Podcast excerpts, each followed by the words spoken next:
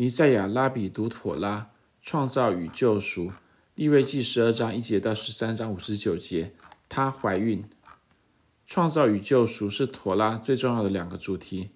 著名的十九世纪 Hasidic Rabbi 耶胡达·尔耶·莱布奥特在他的妥拉注释 Sefat Emet 当中提到，《创世纪》二章三节，神赐福给第七日，定为圣日，因为在这日，神歇了他一切创造的工，就安息了。这节经文就包含了创造与救赎这两大主题。创造的工的希伯来原文，事实上是说创造而做的工。Rabbi 耶胡达尔耶莱布奥特认为，妥拉之所以说创造而做的工，而不仅仅是创造的工，这意味着神完成创造的工以后，就开始做救赎的工。Rabbi 耶胡达尔耶莱布奥特他进一步指出。神在第六日，也就是创造的最后一日，才按他的形象造人，这是要他们有份于救赎的工。就在第六日，正当神进入第七日的安息之前，他吩咐人说：“要生养众多，遍满地面，治理这地。”创世记一章二十八节。在六日创造之后，神的工并没有完全结束，人仍然要遍满地面，治理这地。Rabbi 耶胡达尔耶莱布奥特认为。这正是救赎的工的一部分。救赎不仅仅是从罪恶中得救赎，事实上，罪恶此时还没有进入世界。救赎更是要成就神对于创造的最终最终心意，也就是新天新地。著名的中世纪拉比欧巴底亚斯佛诺也如此解释创世纪二章一节：天地万物都造齐了。他说：天地万物都造齐了，并不是说神就无事可做了。而是说，天地万物都齐备了，预备表明神创造的最终目的。但什么是神创造的最终目的呢？正是救赎，也正是使使徒彼得所说的“万物复兴的时候”，就是神从创世以来借着圣先知的口所说的。使徒行传三章二十一节。不管是 Rabbi 耶胡达尔耶莱布奥特，还是 Rabbi 巴底亚斯佛诺，都同意一点。创造本身包含着新的创造的种子。创世纪一章三十一节说：“神看着一切所造的都甚好，有晚上，有早晨，是第六日。”但神对于创造的最终心意，不只是甚好，更是要进入完全。而这需要新的创造，包括了人属灵的重生。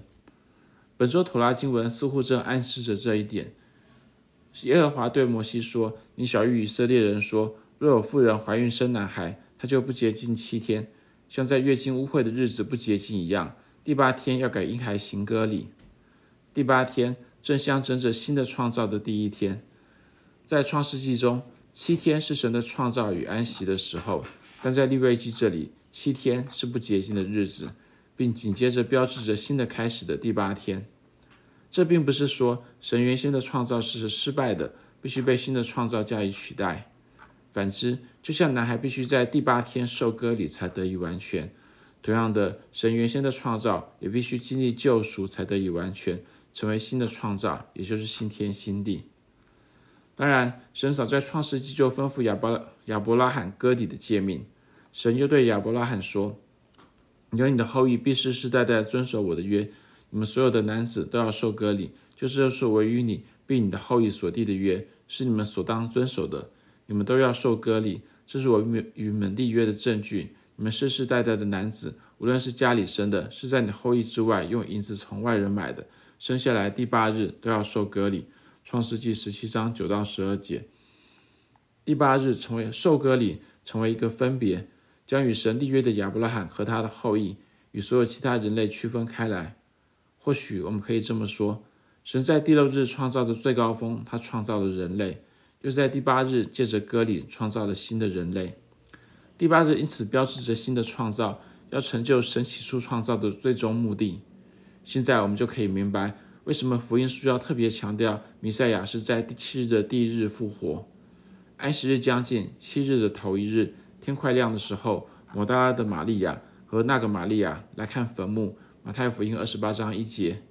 那日就是七日的第一日晚上，门徒所在的地方。因怕犹太人，门都关了。